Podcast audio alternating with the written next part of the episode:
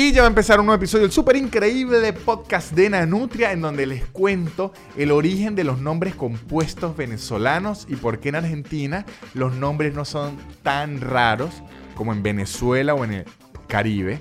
También hablamos de Instagram que reculó y va a volver a ser como era antes porque se puso insoportable. Y también les cuento por qué creo que los autos del futuro van a ser increíbles. Hablamos aquí de cómo creo que los autos del futuro van a ser increíbles.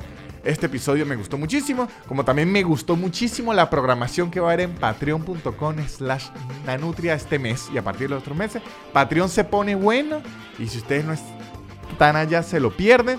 Voy a ir a Miami y a Orlando con Aislados del Podcast. Las entradas las pueden conseguir en soynanutria.com y por favor sigan a los patrocinantes que son los que hacen que este podcast siga existiendo. Shonen Games, un podcast que pueden conseguir en YouTube muy divertido de la cultura geek de las consolas y los videojuegos, muy divertido. Shonen Games y arroba blue-english, blue con chica, un curso de inglés muy bueno, en su tiempo, en su espacio, a su nivel, con profesores muy simpáticos y le dan un descuento si dicen que van de mi parte, arroba blue-english, blue con chica. Esto ha sido todo, muchachos. Este episodio arranca ya, ya, ya, ya, ya, ya, ya, ya, ya, ya. El super increíble podcast de Nanutria, el super increíble podcast de Nanutria, el super increíble podcast de Nanutria y empezó. Y bienvenidos sean todos a este nuevo episodio del super increíble podcast de La Nutria Voladora y sus amigos interestelares. ¿Cómo están ustedes, muchachones? Bienvenidos a este nuevo episodio del podcast. Este es el episodio número 188 y no les voy a mentir, tuve que revisar a ver cuál era el número. Yo ya sabía que era el 180 y algo, pero no el 180 y qué. El 188 que les informo que para el episodio 200 vamos a estar estrenando nuevo estudio. Ya está todo preparado, de hecho ya hasta lo aguanté porque iba a estar listo como para el 195, pero dije, conchale, para que sea como el 200, como, ¿se acuerdan cuando fue el especial número 100 y eso? Para hacer un episodio especial, eh, va a ser el episodio número 200, va a ser con estudio nuevo, y el episodio 199 va a ser un episodio especial en vivo grabado en la ciudad de Buenos Aires, que las entradas van a estar a la venta muy pronto, les digo la fecha de una vez el primero de septiembre en la ciudad de Buenos Aires. Para todas las personas que están cerca de la capital de Buenos Aires, eh, les digo que el primero de septiembre, el jueves primero de septiembre, en vez de yo tener showcito, que es lo que siempre hago, que le pregunto, ¿usted a qué se dedica? Plomero, igual que Mario, es italiano, it's me, Mario.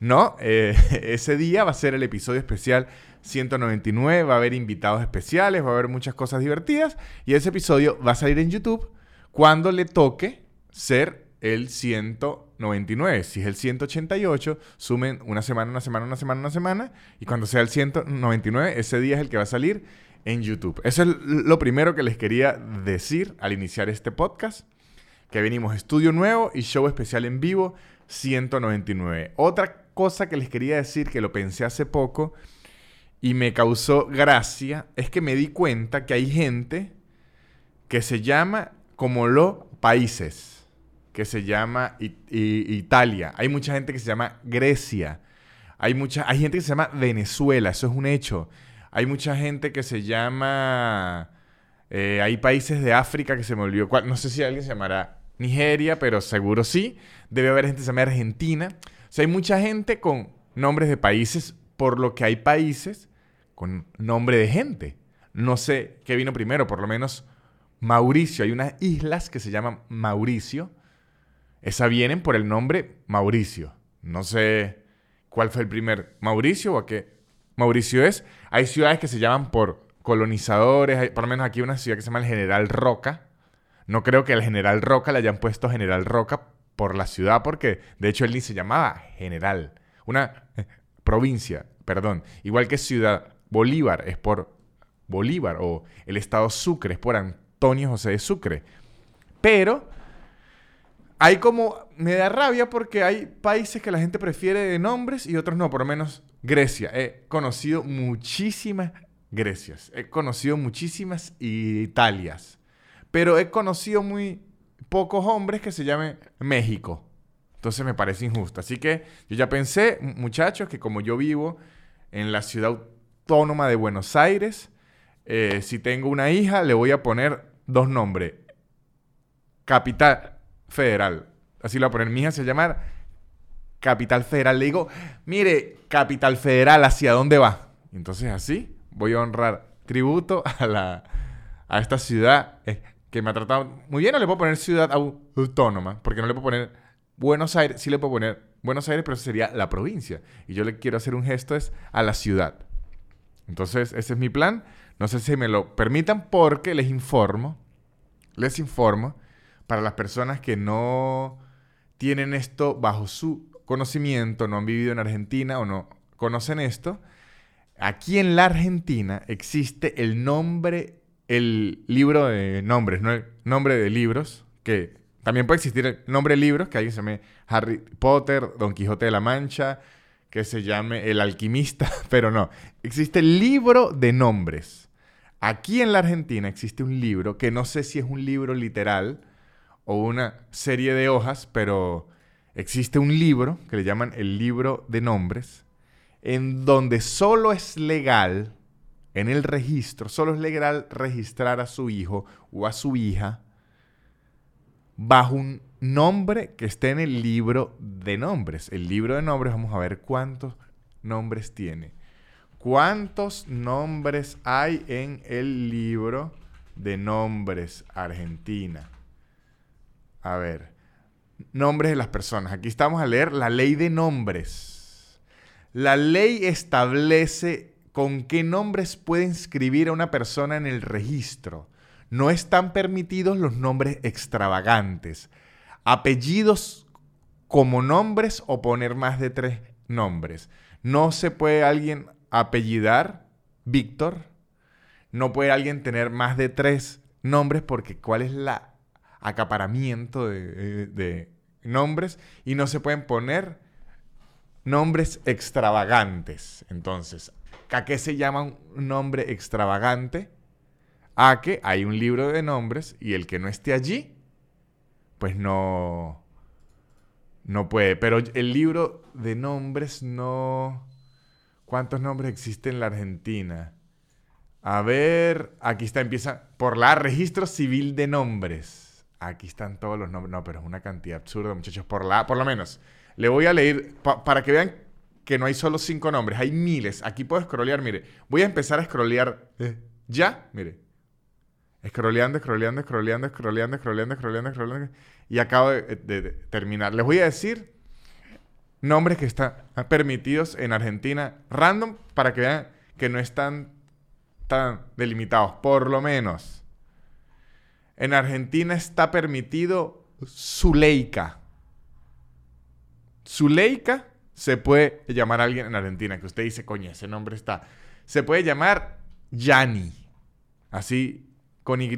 Se pueden llamar Santifa. Aquí muchos nombres entre judíos, griegos. Se puede llamar Vicia. Se puede llamar Uzi. Se puede llamar Tupac. No, pero es que ya es medio, o sea, coño. Coño, y es que también, bueno, sí, Tupac no es extravagante, bueno.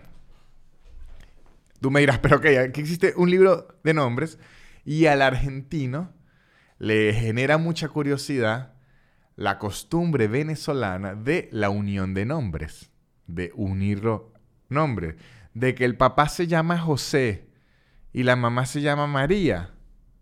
No se les ocurre poner María José, que está tan sencillo, no.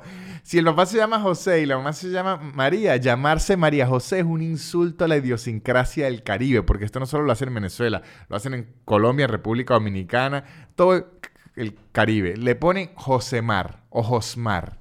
Porque María José es aburridísimo. De hecho, yo recuerdo, yo hice Doctor Yaso, yo fui payaso de hospital y como payaso de hospital, yo iba mucho a la maternidad. Aunque uno no puede hacer reír mucho a un bebé, o si es muy fácil hacer reír a un bebé, uno buscaba alegrarle el día a las madres que acaban de dar a luz, que estaban en un hospital aburridas. Y eh, me ocurrió muchas veces en hospitales de eh, Caracas, en el Pérez Carreño o en el Pérez de León, creo que se llama Pérez de León, este, que me preguntaban, ¿y cuál es su nombre? Y yo respondía mi nombre de payaso, que recuerdo que mi nombre de payaso era, yo tenía como un chiste con el, nombre de payaso, que era, mi nombre de payaso Garabato, con seis H's y las puede poner en donde quiera.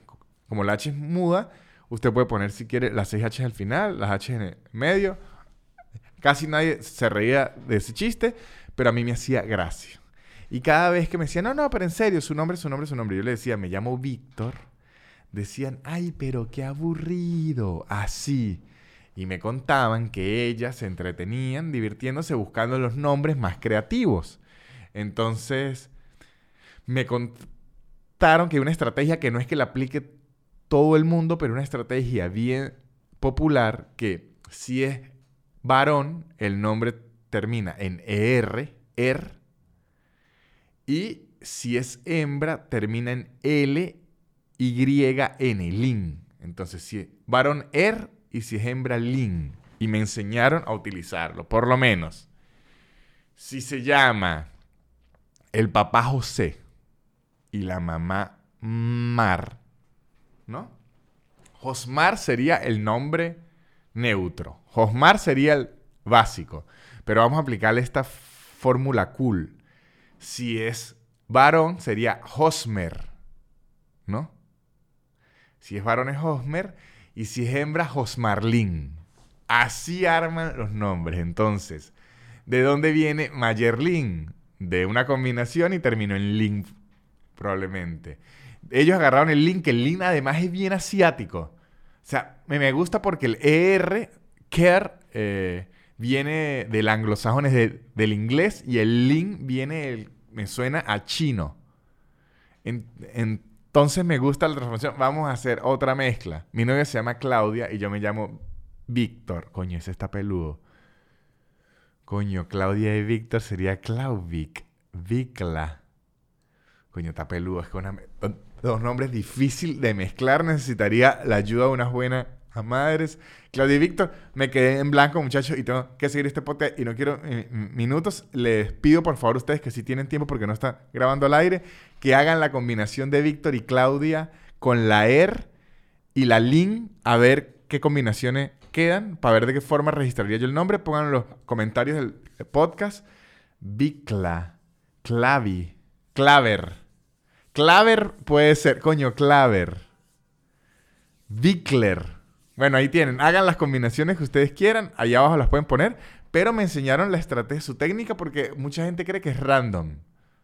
Y no es tan random. Tenían su estrategia y su metodología. Y me decían, juntan los dos nombres principales o la letra principal. A veces juntan a los abuelos. Mezclan. Mamá, papá, abuelos. Hacerse unas, unas combinaciones. Es como cuando alguien va a jugar a la lotería que dice, mezclo este número, lo permuto con este y todas las combinaciones a esa la juego. Así con los nombres y luego la terminación me indica el sexo de la persona que a la hora de usted llevarlo a un registro es muy útil porque usted ve el nombre y ve más nada al final y dice, ok, yo sé si que este es varón o hembra. O sea, de verdad es bien útil a la hora del registro.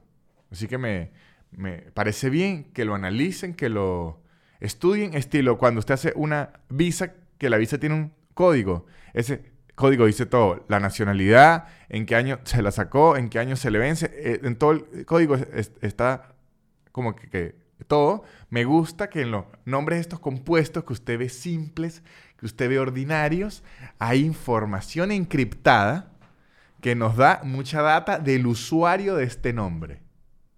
Así que cuando usted tenga un nombre rarísimo, y se sienta que lo jodieron y ya piensen que a lo mejor sus padres encriptaron información importantísima en ese nombre. o simplemente lo jodieron.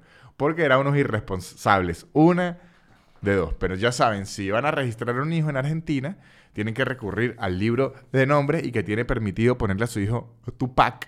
Así que si usted estaba muy triste porque no quería vivir en Argentina y quería tener un hijo que se llamara eh, Tupac y no se lo quería y decía, coño, allá no puedo, pues sí tiene. Y mucha gente estará pensando, Y el argentino tanto que critica a los yankees y permitieron el nombre Tupac por el rapero gringo. Y yo le responderé, no sea grosero. Tupac viene de los pueblos eh, nativos de América, de Suramérica, y de paso Tupac Amaru vino primero por aquí, así que ese nombre es indígena.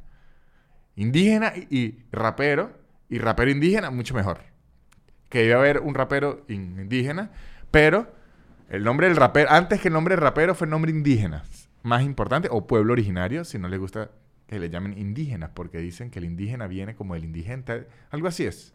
No he entendido por qué indígena tampoco es políticamente correcto. Indio no es porque no es de la India, pero de eso es de Cristóbal Colón. Indígena no, aborigen tampoco, sino pueblos originarios.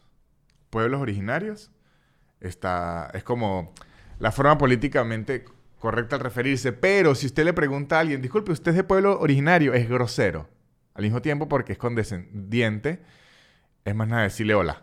No le diga hola gente de pueblo originario, no, es hola. Hola ya porque es una persona. Es una persona y basta ya de la condescendencia. Eh, igual en estos días, en un show, como que yo le dije a alguien que era tartamudo. Y me dijo, no, usted no es tartamudo, usted tiene disfemia. Vamos a ver si es disfemia, es que ni me acuerdo, disfemia.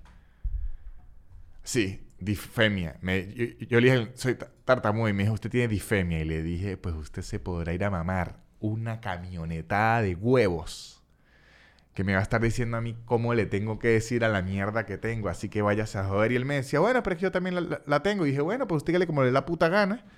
Pero a mí no me está diciendo. Yo le digo como, como yo le quiera decir a la mierda que tengo. Fue la discusión fue en la tarima. No crean que es que me le puse a decir eso a alguien una carnicería porque sería bien raro. Ok, entonces ahí, quedamos. Con eso los nombres ni siquiera sé hacia dónde iba esto, pero ya tienen toda esta información. Porque la información que yo les iba a dar realmente era acerca de Instagram.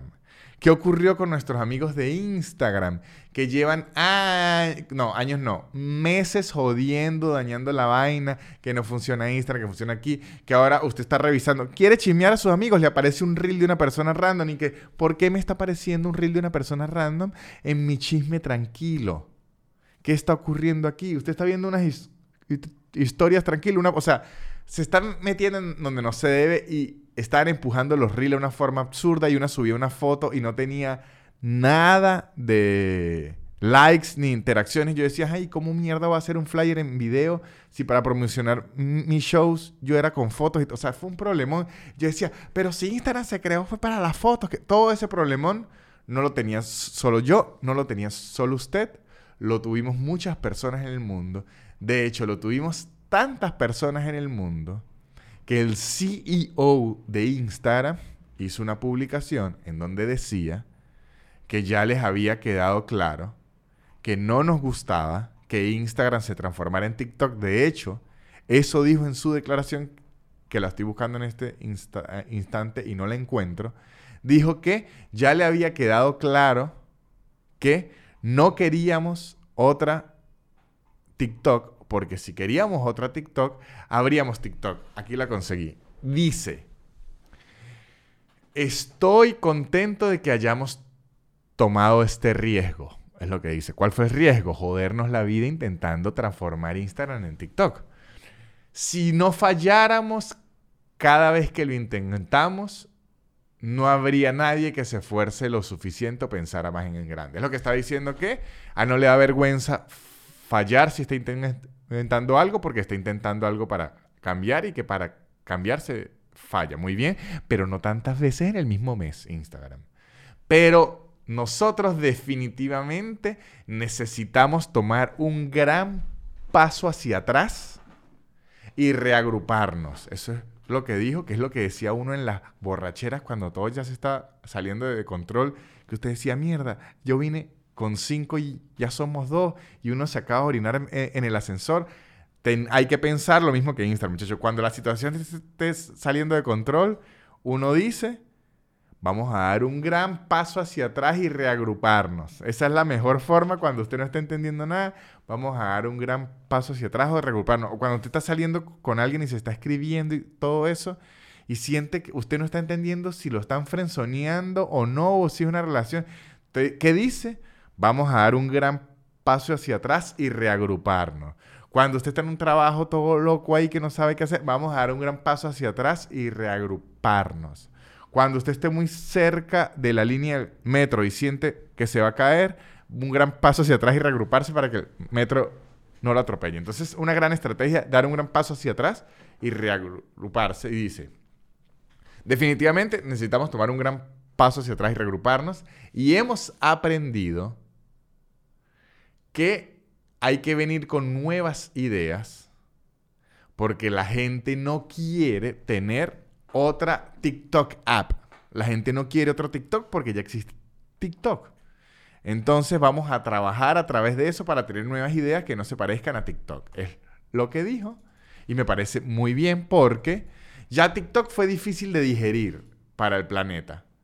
Lo digerimos, nos acostumbramos, aún nos estamos intentando. Instagram era como nuestro lugar seguro y ahora nos está moviendo todo eso. Y es raro, como si de repente en los mensajes de WhatsApp me empezara a salir publicidad, que no lo descarto porque es que coño. Ya, ya van a salir. Si no quiere publicidad en sus mensajes de WhatsApp, tiene que pagar WhatsApp Premium. Entonces yo estoy hablando con mi mamá. Coño, mamá, que se le accidentó la camioneta, me aparecen publicidades en el mensaje. Si quiere respuesta. Mejor no ideas. ¿Saben qué? Mejor no ideas porque Mark Zuckerberg seguro está oyendo esto y nos va a clavar publicidad en el mundo de WhatsApp. Y de hecho, si en algún lugar hay que clavarles publicidad, es aquí. Me parecía muy adecuado meter la publicidad. Y muchachos, como también me parece muy adecuado que ustedes, ¿qué van a hacer? ¿Qué van a hacer? Van a agarrar YouTube, van a escribir Shonen Games, SH Onin, espacio y games de juego. Van a meter Shonen Games y van a ver los episodios de un podcast muy divertido del mundo de los videojuegos y de las consolas que está muy bien hechecito, muy bien editado, muy bien cuidado, muy bien investigado y les va a resultar realmente entretenido. Entonces, yo les recomiendo, les aconsejo, les sugiero y los invito que se metan en YouTube, busquen Shonen Games y se preparen para divertir, para entretenerse. Lo guardan para cuando estén en el tráfico, en el transporte público, haciendo oficio, cuando estén sentados en el inodoro, cuando estén haciendo todo eso. ¿Y por qué no le digo la poseta, porque ya me argentinicé y si le digo el inodoro, para que se entienda en todo el mundo. Y si usted quiere que le entiendan más en todo el mundo, el idioma, que se considera el idioma universal, además del amor y las matemáticas, es el inglés. Entonces ustedes se van a meter en arroba blue-english, blue con B chica, blue con B pequeña, blue con B mínima, blue con B nana.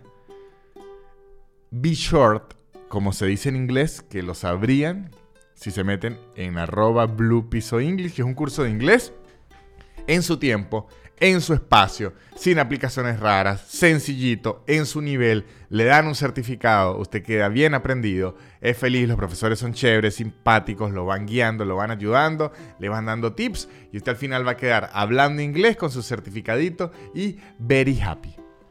Arroba blue-english, blue con B chica. Volvemos al episodio.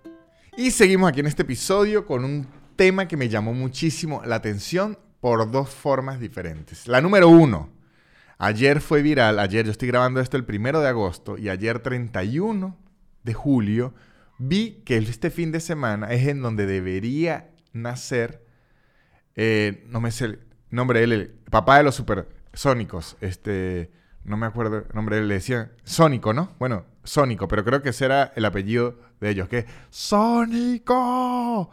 Eh, se me olvidó el nombre de él, pero en el papá de los supersónicos debería haber nacido este fin de semana y entonces, por lo tanto, a los 35, 40 años, que es donde transcurre la serie, deberíamos ver los cambios que eh, se veían en los supersónicos. Yo dudo que sea así porque se acuerdan que el futuro de los 70 y los 80 los veían más, más alocados, pero hay muchas otras cosas en donde sí, lo de las videollamadas ya se adelantaron hasta, la fecha. De hecho, de aquí a 35 años ya van a ser hologramas o algo así, la tecnología, los robots, esto ya lo hemos hablado aquí, aunque no es robotina, ya está la aspiradora robot, ahorita hay como unas máquinas más o sea, los robots sí va como ya hacia ese lado de que las labores domésticas y todo eso, al menos lo más sencillo se puede hacer con electrodomésticos inteligentes. Aunque no son tan cool como robotina, este, sí pueden ser inteligentes, a, la gente le pondrá nombres y todo. O sea, sí se ha avanzado un poco hacia allá. En 35 años no creo que sea tan humanizado porque es raro, pero sí creo que va a ser bien avanzado ese mundo de los electrodomésticos inteligentes pero lo de los autos, los vehículos, los carros que volaban y que eran así todos como de los supersónicos, eso creo que ya es más que evidente que no va a ocurrir. ¿no? Eso ya lo hablamos aquí también y todo. Pero ¿qué ocurre? Esa tecnología sí se fue hacia otro lado, porque aunque los supersónicos lo que querían era que los carros volaran y sean increíbles, la tecnología ahora de los carros se ha ido hacia ser inteligentes, automáticos, eléctricos, ¿no? Entonces, de ahí es que nace mi primera curiosidad de este tema. La segunda curiosidad acerca de esto es que yo estoy en estos días en las realizaciones de las pruebas de la licencia de conducir, o como le dicen aquí en Argentina, el registro de conducir. Y tuve que hacer mi examen, tuve que hacer todo eso, tuve que leer. Y uno se va dando cuenta que hay leyes que ya quedan muy antiguas y que hay leyes que ya han modernizado, por lo menos aquí en la Argentina, aún entre comillas es ilegal porque a la gente no la detienen en el tráfico por eso, pero si un policía quiere joder, lo puede hacer, hablar hasta por altavoz, hablar por altavoz o tener un GPS, no se puede. Según, entre comillas, repito, porque es imposible porque la mayoría de gente que yo conozco los Ubers y las aplicaciones, tienen su GPS, su cosa. Aquí, en teoría, es ilegal. Entonces, porque todo eso ha cambiado, claro, porque antes las cosas no eran así, no tenían la practicidad.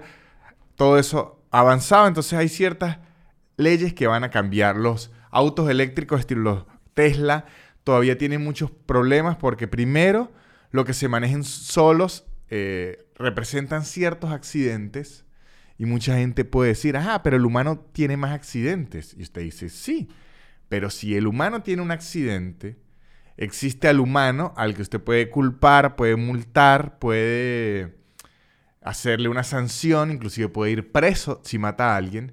Pero si es el mismo carro que mata a alguien, entonces ahí es con la empresa y esa empresa tiene mucho... O sea, si entiende, es mucho más difícil tener un culpable o a alguien a quien sancionar si el carro se maneja solo.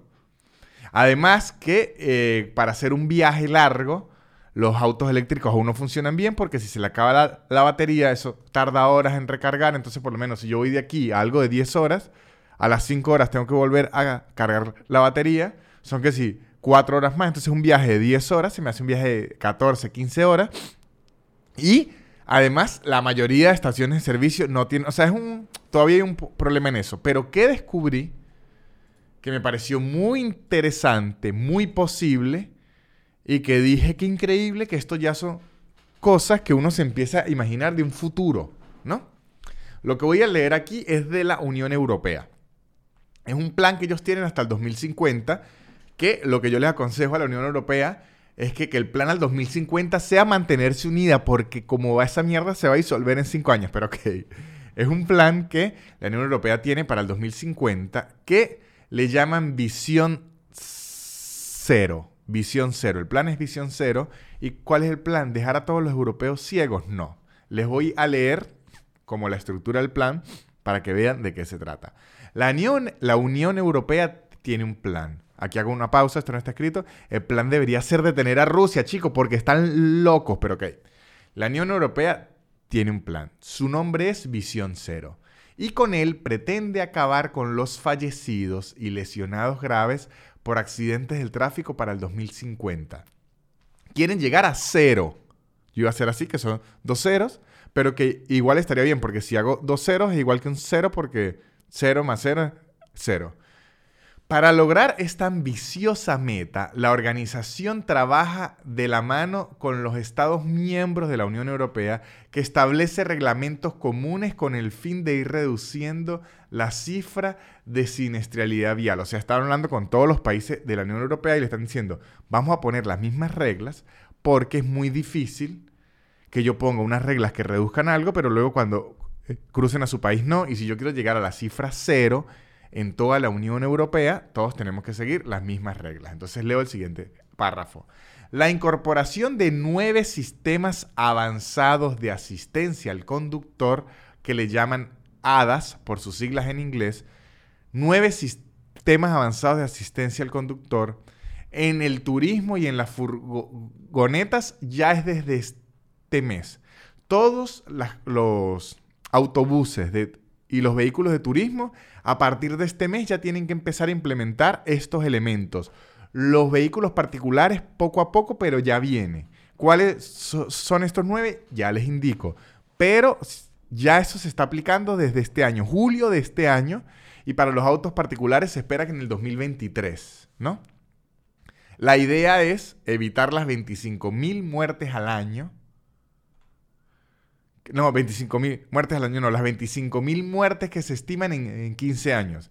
Dividan 25 mil entre 15 y esas eh, son las muertes anuales. ¿Cuáles son estas, estos nueve sistemas? Y esto es de lo que quería hablar yo, que me parece, yo entiendo que la Unión Europea tiene como más fuerza, bueno, eso dice una fuerza económica y ahorita ese euro fue para abajo, pero creo yo que en un futuro esto debería ser algo que muchos países imiten. Los Estados Unidos ya tiene algo de esto, pero no los tiene como que todos. Latinoamérica no los tiene prácticamente en ningún lado, pero deberían. En Latinoamérica y en África y en parte de Asia se hace más difícil porque son caros y aquí el poder adquisitivo no es tan alto y harían que los autos cuesten mucho más. Pero me parece que el deber ser o el ideal sería que todos los vehículos hasta cierto punto tengan estos eh, sistemas que ya les hablaré cuáles son, porque me parecen que tienen todo el sentido del mundo y que, aunque el auto no se va a conducir solo, creo que sí va a funcionar muchísimo la siniestralidad, porque antes de que hable de esto, debo decir que algo que yo siempre he pensado, y aunque yo, al igual que todos, porque no se hagan, tenemos irresponsabilidades en la vía, sí he sentido desde siempre que somos, nos tomamos muy a la ligera el hecho de tener una tonelada de hierro con caballos de fuerza. Imagínense eso, no tiene un caballo de fuerza, caballos de fuerza bajo nuestros pies. Y uno, ay, yo he visto muchachos, esto no es, esto es regaño, pero a la vez para que piensen. He visto gente que se maquilla manejando He visto gente que come manejando. O sea, he visto gente que hace unos niveles de irresponsabilidades que son absurdos. Todo bajo el pensamiento de yo soy multitasking, yo lo puedo hacer y en verdad lo que está diciendo es yo soy un maldito irresponsable y no estoy pensando que puedo desgraciar a una familia o más por ponerme rímel mientras manejo que el nivel de dificultad... O sea, puede quedar ciego, puede... O sea, es tan irresponsable que ni, ni debería estar hablando de esto, pero ok. Vamos a hablar de cuáles son los nueve sistemas que la Unión Europea planea exigir obligatoriamente a los vehículos y con lo que debo decir que estoy de acuerdo con los nueve porque ya los leí y me parece que es increíble y que es como algo del futuro que uno dice, coño, creo que la sociedad sí puede avanzar. Es lo que dije. El primero se llama ISA, por sus siglas en inglés, pero es asistente inteligente de velocidad. ¿Qué es un asistente inteligente de velocidad? ¿Qué es? Este sistema conecta el control de crucero adaptativo con el reconocimiento de señales. Si se superan los límites de velocidad establecidos en la vía, el asistente avisa al conductor y adapta la velocidad a la permitida. Se estima que la implantación masiva de este dispositivo podrá desactivarse y tendría un potencial de reducción de accidentes mortales del 20%. ¿Qué significa esto? Que si hay una vía en donde está el máximo 80 kilómetros por hora, ¿no? Un ejemplo. 80 kilómetros por hora es el máximo de la vía. Usted va manejando y llega a 85, el sistema le avisa y se lo baja a 80 automático. Entonces, ¿qué ocurre? Nunca usted va a decir, mierda, no sabía cuál era el límite, me descuidé, me pasé oficial porque no sabía. Si su vehículo tiene esto, fue en funcionamiento, le va a decir, el vehículo le avisó y se lo redujo. Entonces, me imagino que usted lo puede desactivar porque tiene siempre que tener esta opción por alguna emergencia, alguna circunstancia, pero si un oficial lo detiene o usted tiene un accidente que superó la velocidad que era reglamentaria, quiere decir que el vehículo le avisó el vehículo no solo le avisó, se lo redujo y usted igual insistió y se lo desactivó. O sea que ya es, no es descuido, es ser necio y negligente. Entonces me parece muy bien que, porque estoy de acuerdo que yo he manejado en otros países, países a veces no tienen muy buena señalización, a veces uno es un descuidado, a veces cambia la velocidad de un lugar a otro, a veces uno ve que un carro va a 100 y uno ve que la velocidad es máxima de 60 y uno dice, no, pero si todos viajan a esto, ¿yo por qué voy a viajar a esto? Entonces me parece muy bien, primero, que actualicen los límites de velocidad para los vehículos de ahora, que los actualicen. Eso sería el primer punto. Yo creo que en Europa eso sí está bien fresco. En Venezuela eso está atrasadísimo y que una autopista a, 60 y que no joda, chico.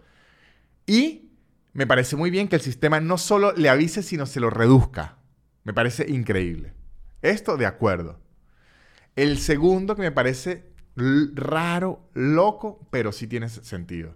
Se llama registrador de datos de incidencias, que se le podría decir que es como una especie de, de caja negra de los aviones, pero de los vehículos. Entonces, en caso de siniestro, este sistema recupera la información básica del vehículo y reconstruye el accidente. Podría resultar muy útil para establecer el causante de un siniestro y para ayudar a las compañías de seguros. ¿Cuál es este sistema? Ya veremos que en todos los vehículos por lo menos ya está lo de la velocidad. Más adelante va a haber uno que son sensores y cámaras y otros de detallitos. Entonces, la caja negra recopila los últimos datos del vehículo. Entonces, usted va a poder tener un video de todas las cámaras de qué estaba haciendo los últimos 30 segundos. Un registro de cuál fue la última velocidad en la que estaba. Un registro del LPS de en qué ubicaciones estaba. Y un registro de los de qué había o qué le había avisado y qué no. Entonces, ahí usted puede decir, fue mi culpa o no fue mi culpa. Y además, esto puede ayudar muchísimo porque cuando llega un fiscal de tránsito, por lo menos aquí en Argentina, que usted mismo tiene que levantar el choque. Aquí no es que usted llama a un fiscal. Aquí usted choca, usted mismo tiene que levantar todo. Usted agarra su información de la caja negra y dice, mire, oficial, esto fue lo que ocurrió.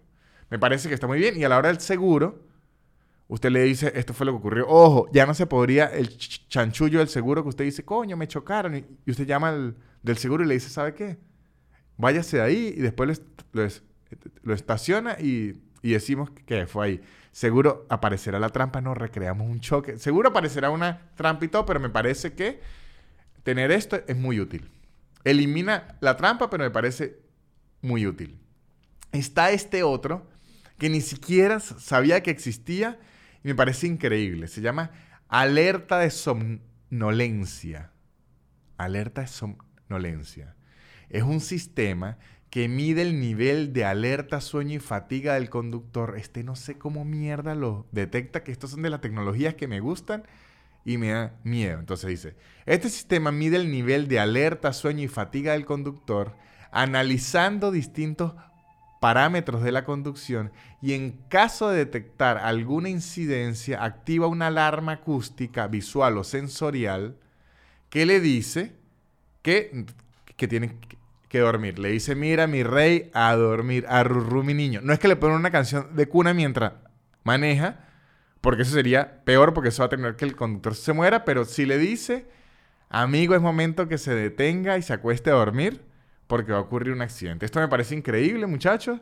Yo he viajado con mucha gente que digo esto se va a dormir. Yo una época eh, hacía muchos shows en Teatro Bar de Valencia, que Valencia es una ciudad cerca de Caracas, que a, a tres horas, y nos regresábamos después del show como a las 3 de la mañana, y yo veía a ese taxista, y yo era el, el tema antisomnolencia, porque yo era, voy a hablar con este... Los otros malditos comediantes se acostaban a dormir, y mi, el tema de somnolencia era, yo le voy a hablar a este chofer que el bicho me odie, no me importa, pero que no se duerme. Y le hablaba, le hablaba, le hablaba. Me falta agarrar un palo y puyarlo, porque yo no quería morirme de regreso a un show de Teatro Bar de Valencia a Caracas. No quería que mi carrera finalizara así. Me parece muy bien este sistema que si detecta, lo que no sé de qué forma lo detecta, que me parece increíble, que usted ya tiene sueño, tiene conductas de manejo de alguien con sueño, le avise. Me parece excelente. Otro. Señal de frenada de emergencia. ¿Qué es esto? Le indica cuando usted se va a tirar un gas y le va a marcar un frenazo en el boxer. No. Pero eso debería ser una tecnología que tenga la ropa interior que le indique cuando viene un frenazo. Pero no, esto, esto es de vehículos, muchachos. Aún no hay, va, va, a haber un episodio de la ropa interior inteligente. Ojalá. Pero esto es de vehículos. Entonces, señal de frenada de emergencia. ¿Qué nos dice esto? Al realizar una frenada de emergencia, cuando usted frena de repente porque se le atravesó algo, vio algo, frenó a alguien adelante, cualquier incidencia que usted tenga que frenar, ¿no? ¿Qué va a ocurrir? El sistema activa un parpadeo de luces de freno para avisar al resto de conductores que usted está frenando de emergencia, que no es una frenada normal, y habitualmente está operativo cuando se circula a velocidades de 55 kilómetros por hora. O sea, cuando va después de 55 kilómetros por hora, ya no es la luz de freno normal si usted frena de emergencia, sino, sino es una luz especial. Y esto va a ir de la mano con un sistema que leeremos más adelante, que me parece increíble la combinación de este y el otro. Entonces, cuando hay un frenado de emergencia que usted pone la chola, le va a avisar que es una frenada de emergencia, que no es una frenada normal y que por ende él también tiene que tomar las previsiones adecuadas. Esta otra me pareció increíble. Vamos a otra. Interfaz para la instalación del alcohol lock. ¿Qué significa esto? Primero les voy a explicar qué es el alcohol lock. El alcohol lock es algo que en Estados Unidos se usa mucho y en, Europa, que si usted lo encontraron alguna vez con un incidente en donde tenía alcohol en la sangre, o sea, que la cagó estando ebrio o que lo agarraron estando ebrio y al volante, esto es algo que le ponen en el vehículo, que usted tiene que soplar un alcoholímetro porque si no, no prende. Si descubre rastros de alcohol en la sangre, no prende. Que eso debería ocurrir con el YouTube y el Spotify de la gente que, o los mensajes, el celular tendría que tener eso.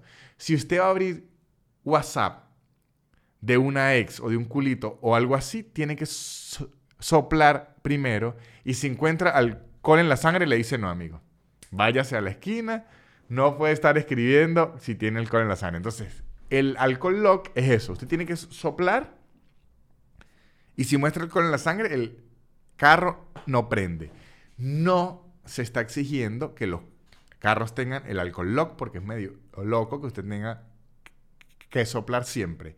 Lo que piden es que todos los carros tengan, como decir, el puerto para enchufarlo, que ya esté todo, todo listo, que solo si encuentra una sanción se lo ponga. Entonces, las sanciones son, tiene que usar alcohol lock por dos años. Entonces, ya el carro tiene todo, lo único que tiene es el enchufe ahí. Se compra el alcohol lock, lo enchufa y ya el carro sabe que por dos años, o sea, porque así es la multa, usted tiene que usar el alcohol lock. Pero lo que intentan con esto es, van a empezar a usar el alcohol lock más seguido, pero instalar el alcohol lock en un vehículo que no tiene el, el sistema del alcohol lock es carísimo. Entonces, por eso es que es una multa que la gente prefiere hasta vender el carro y ya.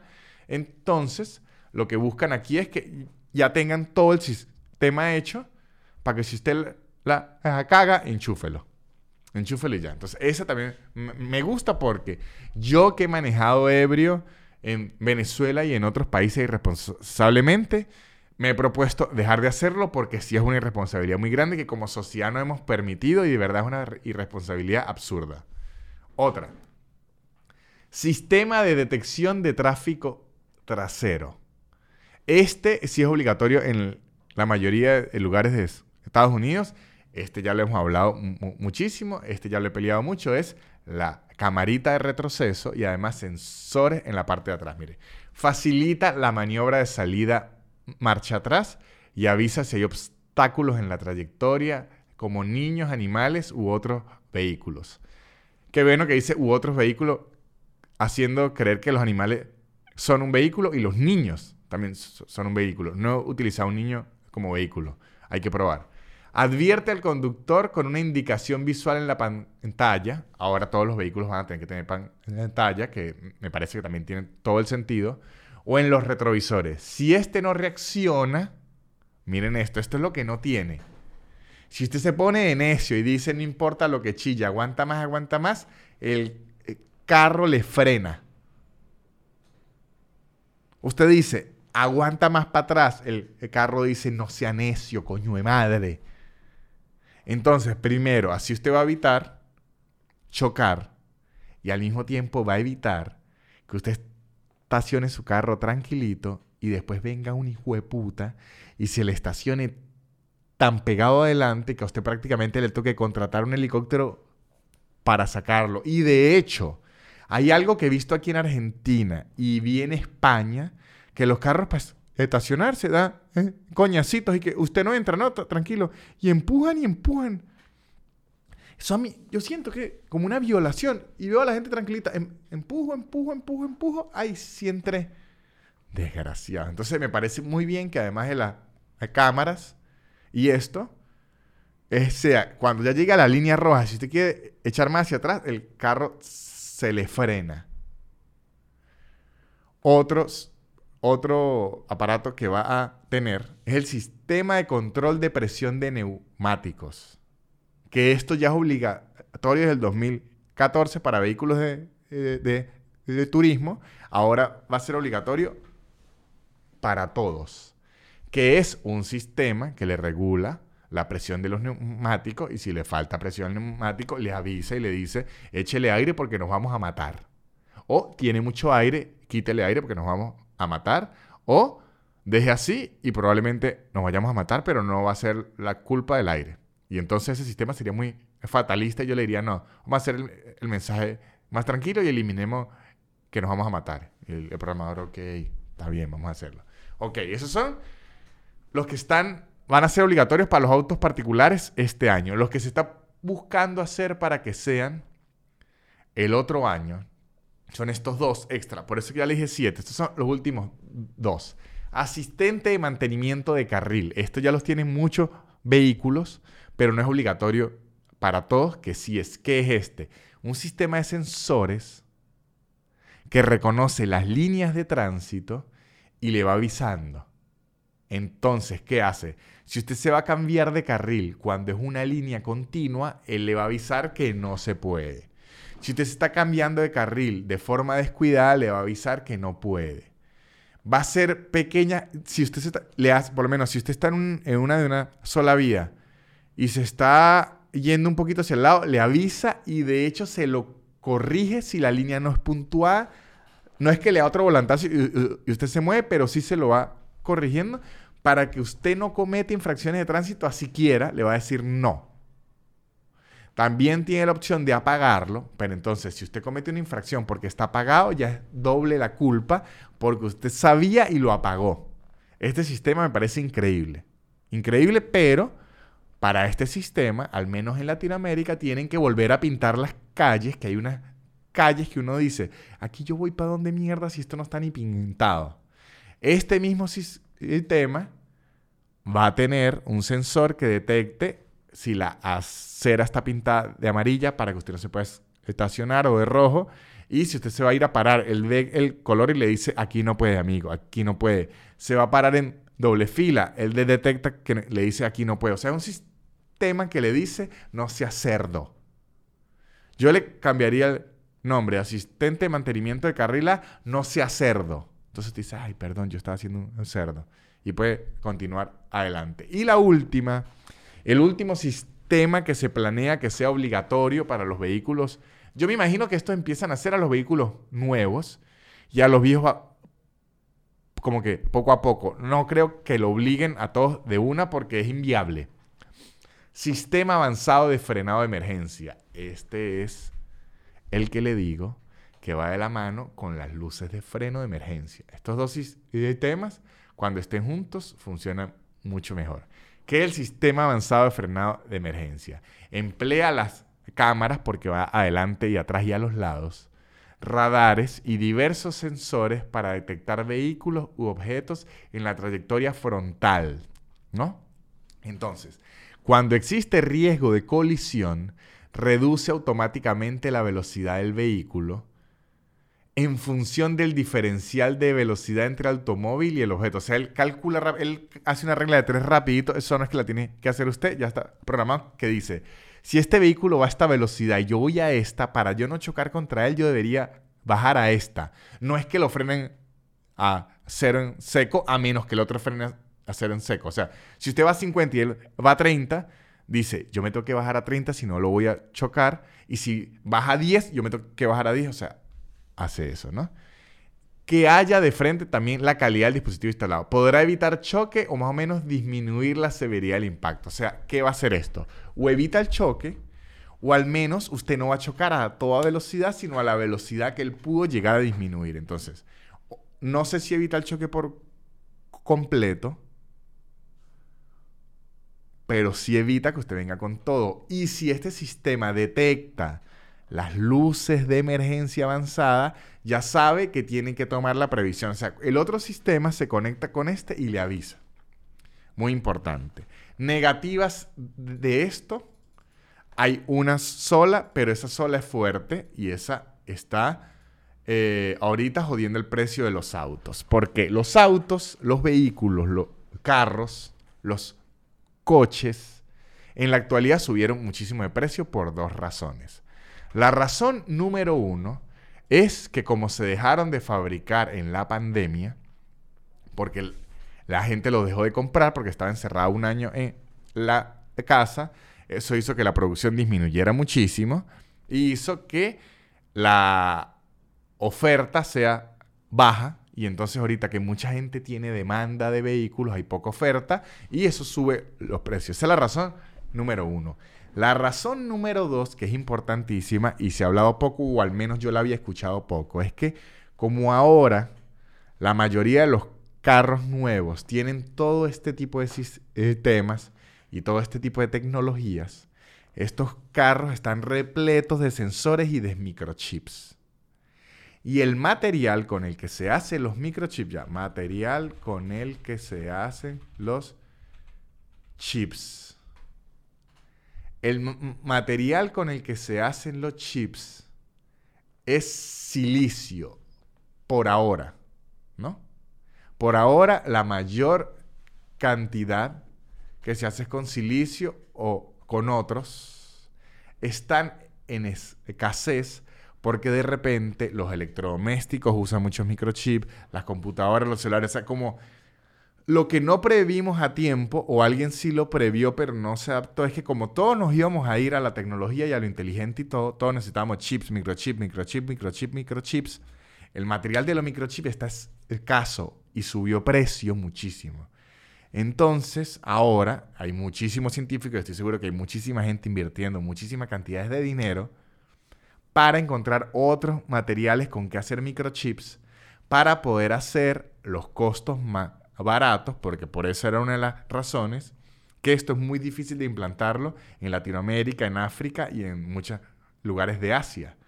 Porque harían que un vehículo que cuesta 10 mil dólares cueste 15 mil dólares, puro 5 mil en microchips. Ya, casi que uno le dice, ay, si le quitamos los microchips y le pongo yo la, el laptop que tengo aquí en la casa, entonces, vamos a esperar unos años, va a pasar unos años en donde estas leyes choquen con los precios, choquen con los precios, hasta que haya alguna forma de hacer los microchips más baratos de otro material que no sea tan escaso y que podamos destruir el planeta de otra forma. No, no, no. Y que eh, puedan bajarse los costos. Porque, este, como que queda en evidencia que, como todos los electrodomésticos, o sea, de eso no se habla en, en los supersónicos. Si todo es inteligente, es que tiene un microchip. ¿Y de dónde salen esos microchips? De un lugar. Y ese lugar antes se utilizaba el 30% de lo que utilizamos ahora. Ahora aumentamos la producción y ahora toda mierda tiene microchip, que me parece muy bueno, pero ahora necesitamos como sociedad buscar un material de microchip diferente y que haya más. Y ahora, lo ideal sería, háganlo con basura y así Eso sería lo ideal. estoy seguro que Bill Gates y andan en, esa locura y que vamos a hacer microchip con ese fecales de perros. Y yo le diría increíble porque en las calles de la ciudad de Buenos Aires lo que sobra es ese fecales de perros que los dueños no recogen. Entonces le diría Bill Gates, aquí en Buenos Aires nos haríamos millonarios. Pero sí, la idea es que sea un material ecológico, si se puede reciclable con el que se puedan hacer estos microchips para que los vehículos no salgan tan caros y así yo pueda tener mi vehículo inteligente y mi licuadora que al mismo tiempo me diga que todo va a estar bien si estoy deprimido. Esto ha sido todo por este episodio, muchachos. Les recomiendo entrar a patreon.com slash nanutria porque, primero, subo muchos clips largos del showcito. Subo muchos clips largos del showcito todas las semanas allá.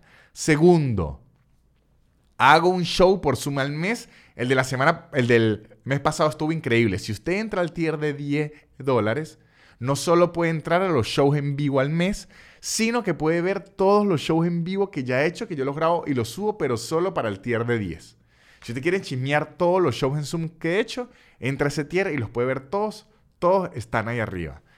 Y otra información importante, porque ahora el extra de los viernes va a ser otro podcast, muchachos. Voy a tener un podcast exclusivo de Patreon que se va a llamar Labias de Parrilla y va a salir todos los viernes en, Patreon. Hay un podcast exclusivo que solo va a salir para Patreon y va a estar allí. Todo esto en patreon.com slash nanutria, además de los lunes de pregunta y respuesta, el Discord en donde siempre hablamos, una comunidad muy divertida y también les digo que vamos a ir a Orlando y a Miami con aislados del podcast y yo quiero que estén allá, muchachos. Sabemos que la mayor comunidad entre argentinos y venezolanos en Orlando y en Miami es la Veneca, muchachos, y quiero estar, yo ya, ya estoy harto. Yo disfruto mucho estar en el show lleno de argentinos, lo disfruto muchísimo, digo, qué increíble que lo logré, pero yo quiero que estos tres vean lo que es estar rodeado del pueblo veneco de Wilker y de Wilkling. Y de Wilkerling. Quiero Wilker y Wilkerlings en ese show, muchachos. Quiero que se sienta la fuerza veneca. Y entonces, muchachos, todas las entradas al show de Miami y Orlando en soynanutria.com. Y también les recomiendo que sigan a los patrocinantes que son los que hacen que este podcast siga existiendo. Shonen Games, un podcast muy divertido de las consolas y los videojuegos que está en YouTube. Y arroba blue-english un curso de inglés en su tiempo, en su espacio, sin aplicaciones raras. Arroba blue-english. Esto ha sido todo, muchachos. Chao. the Bill, La élite. Barrera. Yeah.